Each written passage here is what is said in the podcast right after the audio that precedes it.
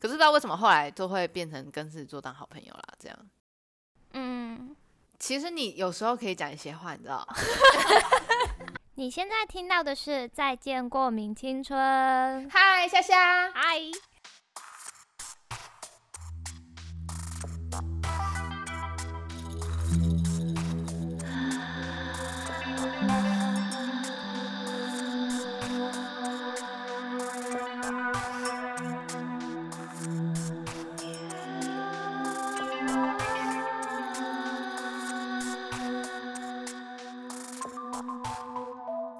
大家好，我是拉拉。今天邀请到的第二集来宾是虾米，欢迎虾米。Hello，大家，我是虾米。虾米是我在第一集哎预录集的时候，你们就已经有听到的片头曲。那片头曲的作曲者就是他，就想说特别邀请他来跟我们分享他的音乐。然后另外我自己本人一直跟女校非常非常非常的有缘分，所以也可以聊聊一些关于高中时候我们的一些小记忆。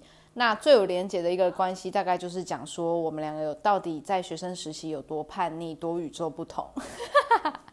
我们认识几年呐、这样是几年？是不是快十年，还是超过已？经十年了吗？应该还没，明年十年，明年十年，因为我好像是一二年，哎、不对，我是一一年进去代课的。啊啊十年，十年，所以我们十我们已！经认识十年了哎。呦，哎、如果我没有遇到你，我可能读什么？可能在读社会我。觉得你有可能会公民。对啊，我觉得我就不会去搞艺术了。呃，那这样子好还是不好？我不知道。因为这样子好像比较穷哎、哎哎哎，就像我们现在这样子啊。我后来想想，其实能跟我到走到很后面的学生，变成后来变成朋友的，都要就是经过一番考验。哭了我。因为我也是爱理不理，就是那种觉得说现在想讲话才想讲话，现在不想讲话就是不想跟你讲话的那种类型。所以就是我不是说我今天好像跟你很妈鸡，我明天还是跟你很妈鸡，没有这件事情哦。天平都这样吗？没有，我跟你讲，狮子座也是，你不要在那边吵。哪有？所以要顺便讲一下，因为我们不知道为什么活到现在，我的狮子座的朋友非常非常的多。就是基本上我只要是八月的时候，七八月我就要开始每天都要想说，哦谁谁谁生日，谁谁谁生日，但几乎都是几乎可以已经密集到我大概每天或者每两天就是要去跟人家讲生日快乐。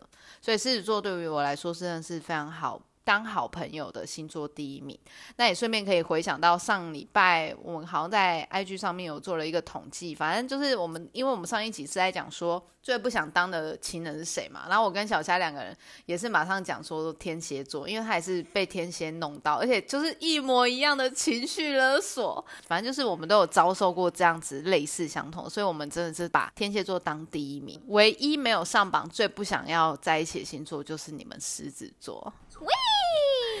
我就问想说，OK，好啊，狮子座第一名，对啦，狮子座真的是第一名啊。颠覆印象，对不对？就是在没有在一起之前，可能会觉得狮子座很傲娇，但是如果是真的在一起的，好像真的是，就是他真的是会对另外一半蛮好的啦。可是说实话，我自己狮子座，但如果我知道对方是狮子座，我也会先退耶。就我第一印象会觉得啊，先不要这样。我觉得火象都不太适合跟火象啊，火跟火真的都先不要。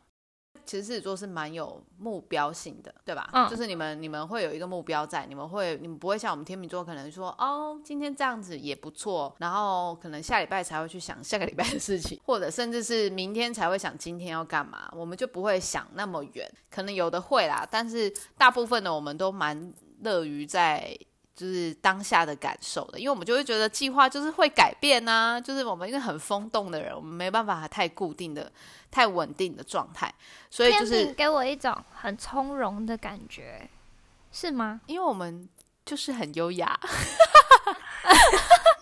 没有没有，还有还有一个原因是因为我后来发现，因为天秤座是我们很不喜欢被改变，就是呃，我们其实上是很很有原则的星座，看似很像很配合，但是其实我们超有原则，所以我们只要如果我们先想好的事情，一旦如果没有遵照着这个我们想好的方向去走的话，我们就会觉得心情很差。啊，对，我们就是比较没有办法容许自己那个计划被改变。例如说，我们今天约好，我们明天可能约好明天要出去，然后因为明天突然发生了什么，可是我已经想好了，我连穿什么我都想好了。然后一旦改变，我就会整个人火起来，我就是莫名火起来，我就觉得我都已经想好了。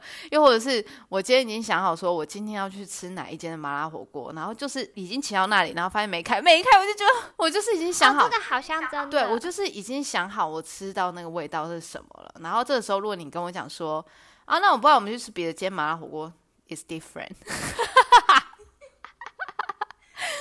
我就是是会觉得不行，那就是不一样啊，就是不一样，所以我就是会有一个预先想好事情，所以我不太喜欢把事情想太远，有时候也是这样子，因为我会觉得那就会跟我就是我不喜欢那个变动感。以我的狮子座朋友来说，几乎每个人都有他自己的目标嘛，所以他其实也有他自己想做的事情，然后蛮清楚接下来自己要干嘛的。即便是我觉得火象都有这个方式，哎，都有这种状态，就是可以很有勇气，不用思考的太全面，然后就可以一起，就是有一种冲动，就是想做就去做。这一这是真的是蛮让我羡慕的一件事，因为像我们就是会考虑很久。我现在目前遇到的是做，通常都是很有才华，但不太会接话。就例如说，我们其实这一段光是讲狮子座这一段，我们大概就已经讲了第三次了吧？就是我很像我自己，很像变成是自己的独立脱口秀。我就一度有想说，哎，我今天有来宾吗？我想讲话，不是，我想不到我要说太慢了，It's too late。好，反正不管怎么样，我现在就是因为我们刚刚其实已经重录三次了，我觉得我们一定要顺着这个比较活泼的状态。我们现在就要介绍他的第一首歌，这是他第一次做的歌。哎，词跟曲都是你做的吗？对啊，这是我高中的创作，算是第一首比较认真的歌了。那么多以前我都不认真。以前歌就是弹一弹就忘啦，这首是终于有录下来的。对，反正就是这是他高中时做的歌，这首歌叫做《青春时》。然后我们等一下先来听一下他的这首歌，我们后面再来聊聊接下来的事情。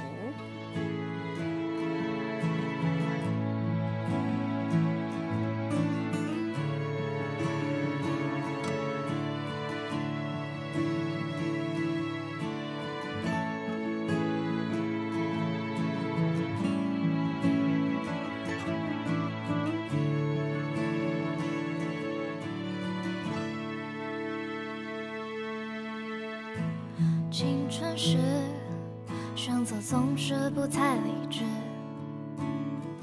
第一次恋爱就闹得全身上下满是伤痕。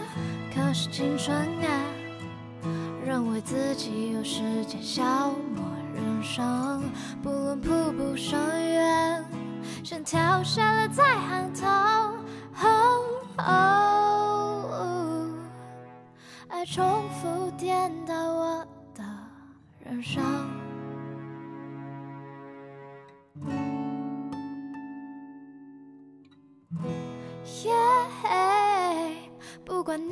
谁，只要有爱就进来我青春。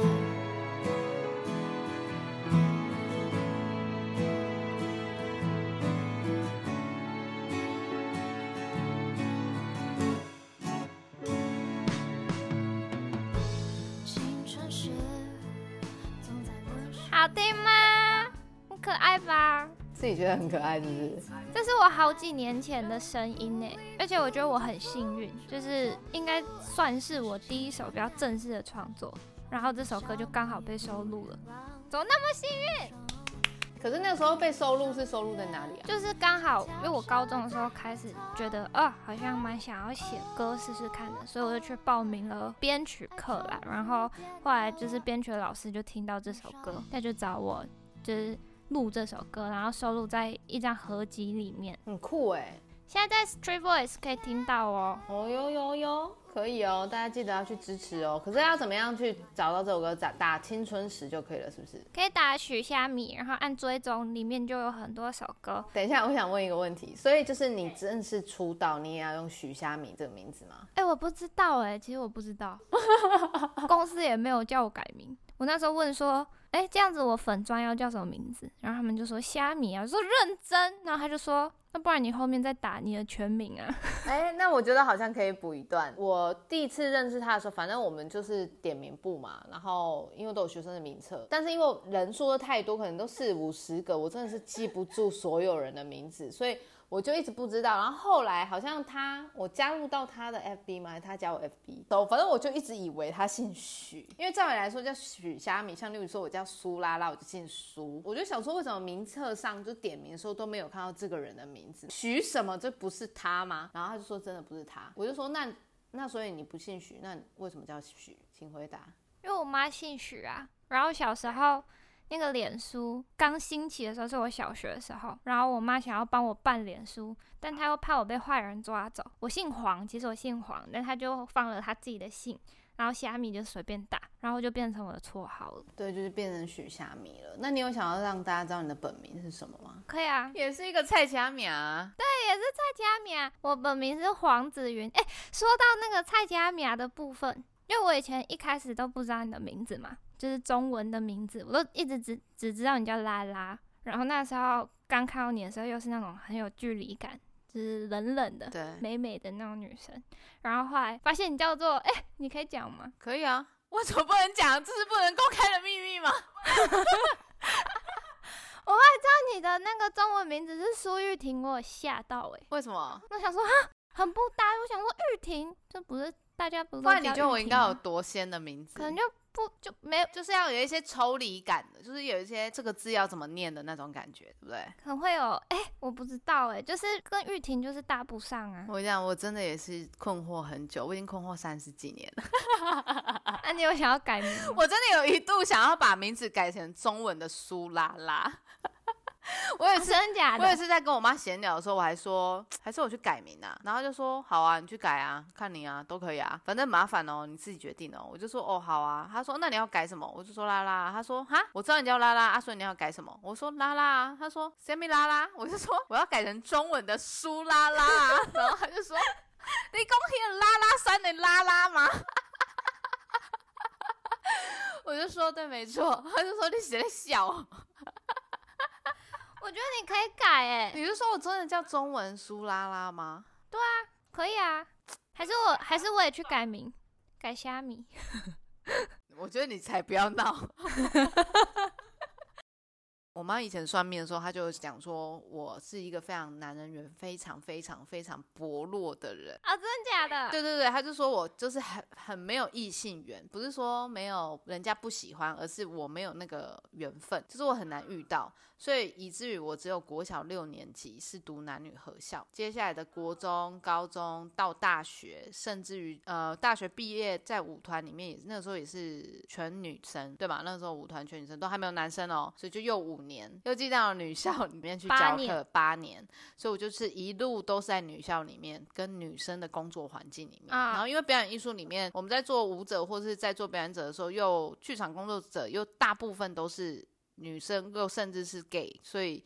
要遇到直男其实也很少，所以就这一一路上就是一直奠定的这个状态。所以那时候就是进到女校的时候，我其实基本上会有一种非常的没有一种重新适应的感觉，就是非常的熟悉，就是很知道女生的所有的接下来的青春期也好，又或者是大概叛逆，或者大家在想什么，会遇到的什么样跟同才之间的问题、感情上的问题，其实我都可以大部分的了解。那唯独呢，就遇到了一个很奇怪的孩子，他就是我现在在访问的这个人。人啊，对，他就是有一些很奇怪、跟别人不一样的地方，就是例如说，他会躲在，就是在上课的时候躲在我的办公室的桌子底下画画，又或者是躲在我的那个办公室桌子底下睡觉。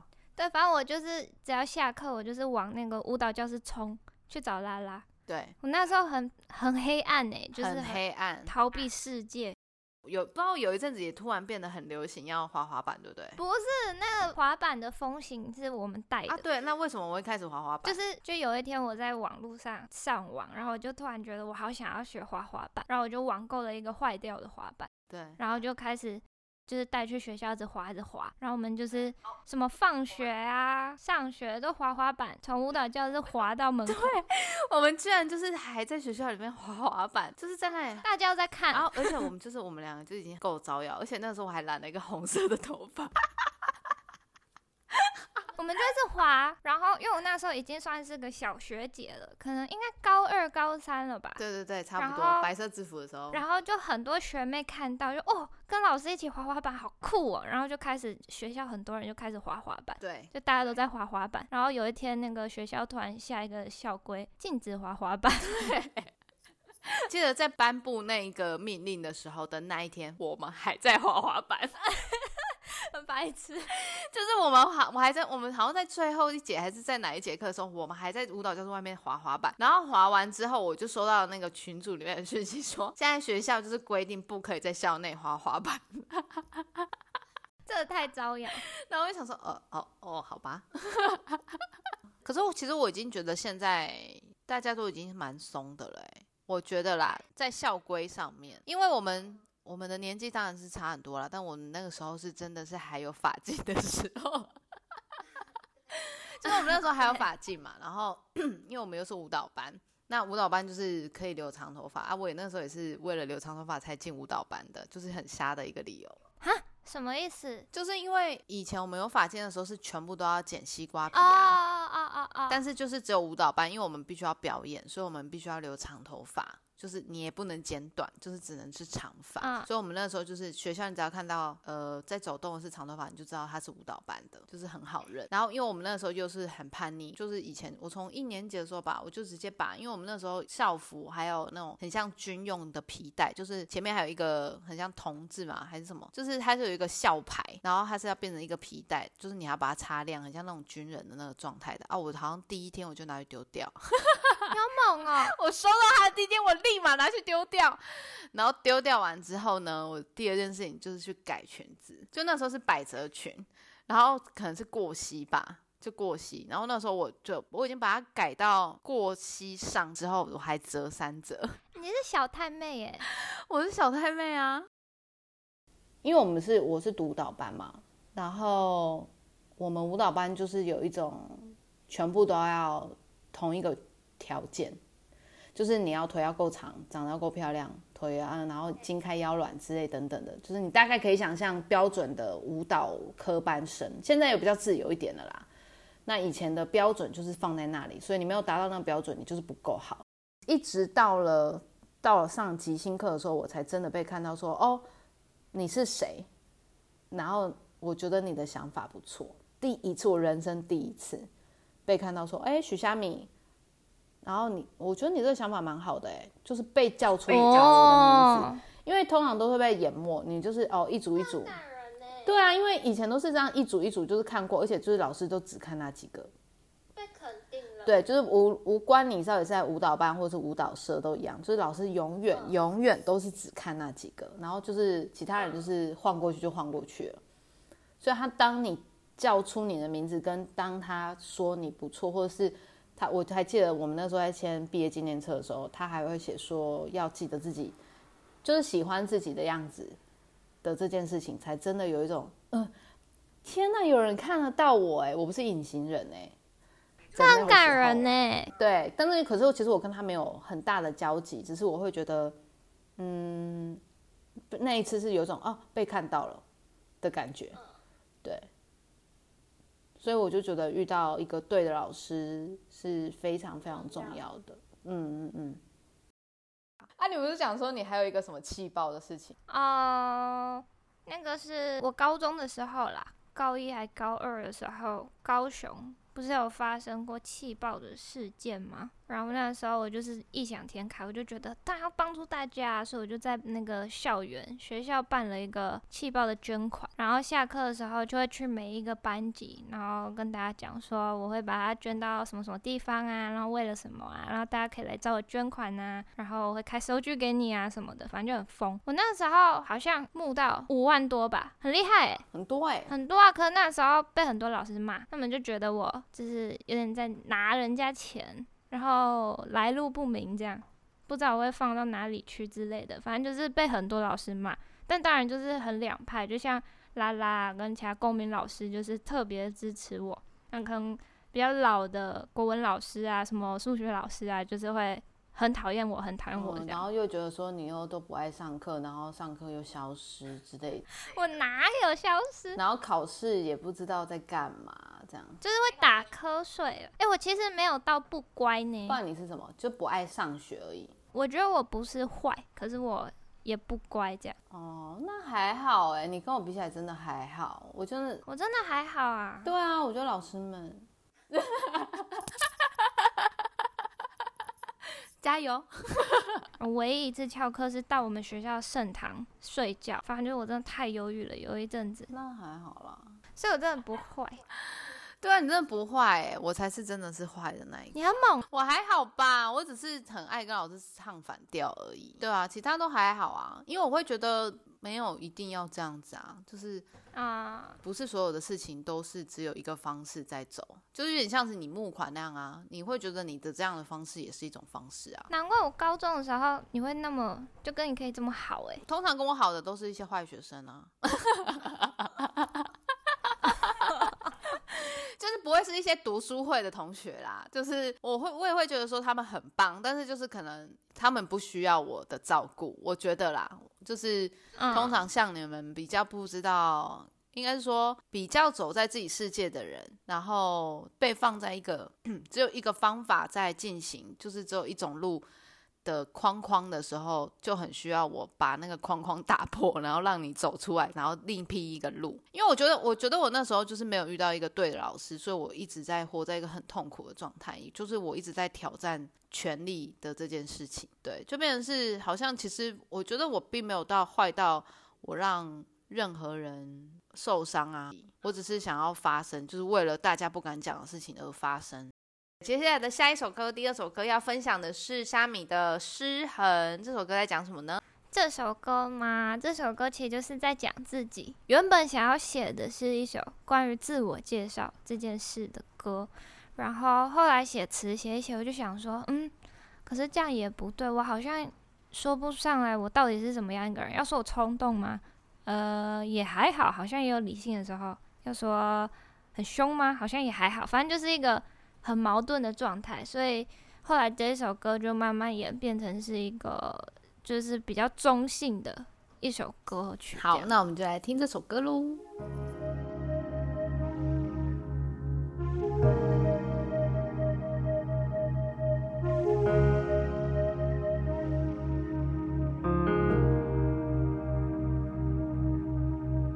自己是什么人，不认识产生，太抽象的无法完整，肢体表情都是铺陈，有点像风，连带着雨一起吹过，经过的每个人都带着各自伤痕。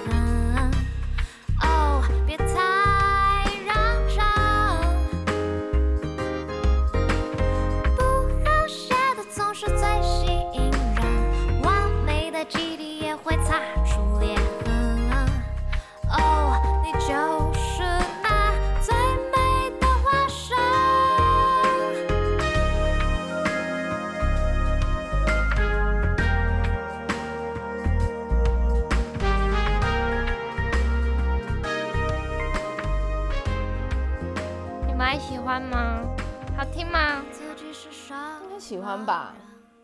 上一次我们去表演的时候，有一次我跟小呃虾米去一个艺术节表演，然后邀请他到呃现场做现场演唱，然后马上就有观众观众说他唱歌很好听哎、耶、是好听的吧？大家好听的吧？如果你们喜欢，也是可以去 Street Voice 追踪我哟。对啊，可以去去听多听他的歌，然后支持我们这些创作者，就是最好的支持了。好，所以我们要回到呃学生的时期，我们那时候高中好，我们又回到高中毕业。高中我记得有一次，呃，永远我永远都记得那张照片，就是有一个人拿着他的榜单嘛，还是什么成绩单，然后 就从啪啪啪啪啪跑从远端跑过来，然后落泪，一秒落泪，我考上北艺大电影了。对，那个时期感人呢、那个时候，然后你也落泪，我也落泪，我立马落泪。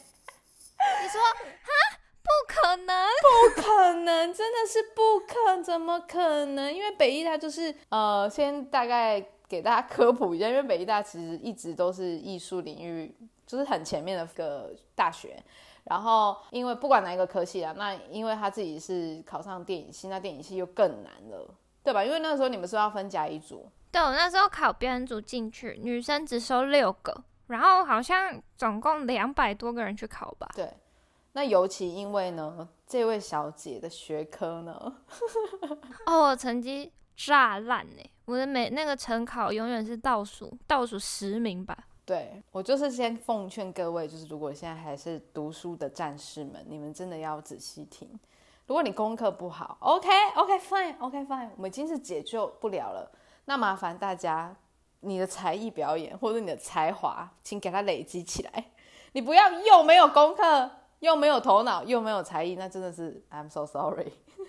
要凸显自己的个人特质。对啦，也不要说就是哦，我很会跳 MV 或者我很会拍抖音，就是你的特质。没有没有没有没有，你还是有一些不不一样的特质。对对对，你要找到你不一样的地方。对，你的抖音跟别人哪里不一样？OK，好吧，就是你要找到跟别人不一样，不是一直 follow 别人的梗，就是你要做民音，你就要做民音的那个第一个人。所以我会觉得，哦，那个时候，对对对，然后那个时候你就划过来跟我讲这件事情嘛，然后就是非常感动，因为就觉得怎么可能呢、那个时候 你的学科的几级分也没有到很低啦，也没有到太低，但是不至于可以上到这间学校。对，但是因为真的是因为他的作品。真的是很不错，有很多不错的作品嘛。因为他在前面真的是累积蛮多演出啊，就是艺术类表演吧，表演啊，然后写歌啊，创作啊。但是我反而觉得我会考上的最重要的原因，也不是作品集耶，应该是面试。好，那你面试给大家下了什么迷药？面试其实我已经有点忘记我说什么，可是我我唯一有印象，跟我考完，就是我面试结束之后，我其实心里有一个底，就知道好像会上这样。因为老师对你有兴趣，就是自己讲完，你被自己吓到，怎么讲那么好？没有啦，就是其实到后面，我一最后一题的时候，有一个老师扮黑脸，老师有点小激怒我，然后我就生气，他就说：“你凭什么觉得你可以上北医大？”